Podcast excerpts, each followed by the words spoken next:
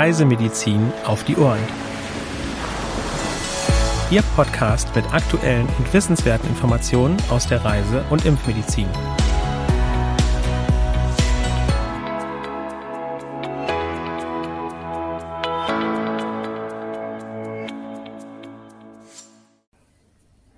Herzlich willkommen am heutigen Mittwoch, dem 1. Dezember 2021 zum wöchentlichen Podcast vom CRM Zentrum für Reisemedizin. Heute berichten meine Kollegin Dr. Sandra Wittek und ich, Nora Ma, über Aktuelles aus der Reisemedizin. Auch ich begrüße Sie ganz herzlich und freue mich, dass Sie dabei sind bei unserem Podcast Reisemedizin auf die Ohren. Wie immer fangen wir mit den aktuellen Meldungen an. Pogasta-Krankheit in Finnland. Seit Mitte September wurden 467 Infektionen registriert, die meistens in der Region Nordtsavo. Außerdem sind die Regionen Mittelfinnland, Nordösterbotten und Pirkanmaa betroffen. Es ist der größte Ausbruch seit 2002, als ca. 600 Menschen erkrankt waren. Der Erreger des Sintbiss-Virus wird durch dämmerungs- und nachtaktive Stechmücken übertragen. Die Hauptwirte sind Vögel.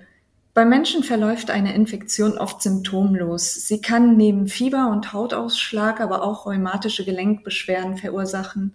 Beachten Sie den Mückenschutz. Weiter geht es mit Dengue in Pakistan.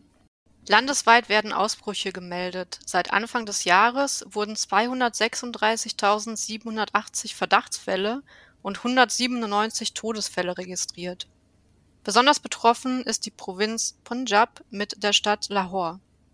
Achten Sie auf den Schutz vor tag- und nachtaktiven Überträgermücken. Wir bleiben bei Dengue. Dengue in Senegal. Seit Oktober wurden in der Region St. Louis 86 Verdachtsfälle registriert. 25 Infektionen wurden bestätigt. Die Serotypen DNV1 und 3 wurden nachgewiesen. Mit Beginn der Trockenzeit im Dezember gehen die Fallzahlen in der Regel zurück. Auch hier ist auf einen adäquaten Mückenschutz zu achten. Wir gehen nach Südafrika. Dort wurden in diesem Jahr 17 Tollwutfälle registriert. Neun stammen aus der Provinz Eastern Cape und jeweils vier aus den Provinzen Limpopo und KwaZulu-Natal. Die meisten Kinder haben sich durch Kontakt zu Hunden oder Katzen infiziert. 2020 wurden sechs Infektionen in der Provinz KwaZulu-Natal und zwei in der Provinz Limpopo bestätigt. Außerdem gab es drei weitere Verdachtsfälle, je einen in den Provinzen Eastern Cape, KwaZulu-Natal und Limpopo. 2019 wurden zehn Fälle bestätigt, je vier in den Provinzen Eastern Cape und KwaZulu-Natal und zwei in der Provinz Limpopo. Es gab sechs weitere Verdachtsfälle. Die häufigste Infektionsquelle sind Hundebisse. Bei entsprechenden Kontakten ist sofort ein Arzt aufzusuchen, bei vorhersehbarem Risiko und längerem Aufenthalt wird eine Impfung empfohlen. Poliomyelitis in der Ukraine. Anfang November hat im Oblast Transkarpatien im Westen ein ungeimpftes zwölfjähriges Mädchen Lähmungen entwickelt. Es wurde eine Infektion mit Impfstoff abgeleitetem Poliovirus Typ 1 CVDPV1 bestätigt.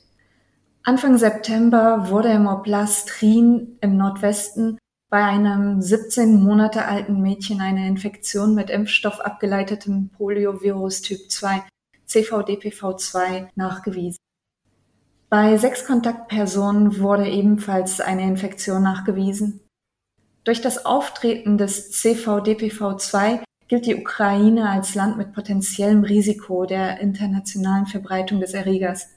Infolgedessen sollten alle Personen, Einheimische sowie Touristen, die sich länger als vier Wochen im Land aufgehalten haben, bei der Ausreise eine Impfung gegen Polio vorweisen können. Die Impfung muss zwischen vier Wochen und einem Jahr vor der Abreise erfolgen und in einem international gültigen Impfausweis dokumentiert sein. Beachten Sie daher Ihren Impfschutz. Weitere aktuelle Meldungen finden Sie online unter www.crm.de slash aktuell. In unserer Rubrik CRM Fachwissen verrät uns Sandra heute einfache Tricks zur Vermeidung der Reisethrombose.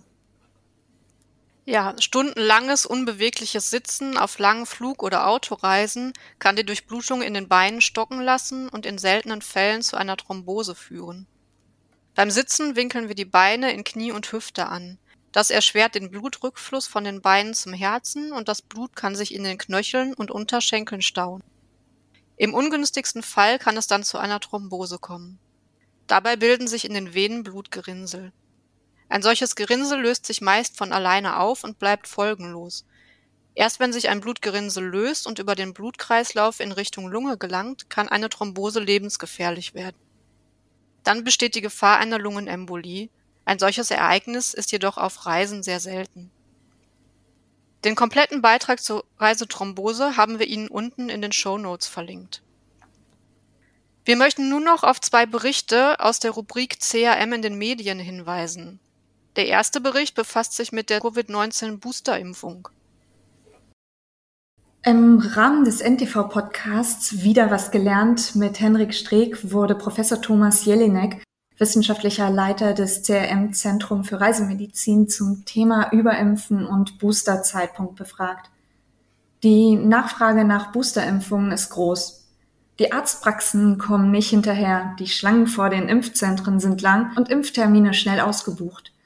Wer sollte sich schnell boostern? Und wer kann mit der Auffrischung noch warten?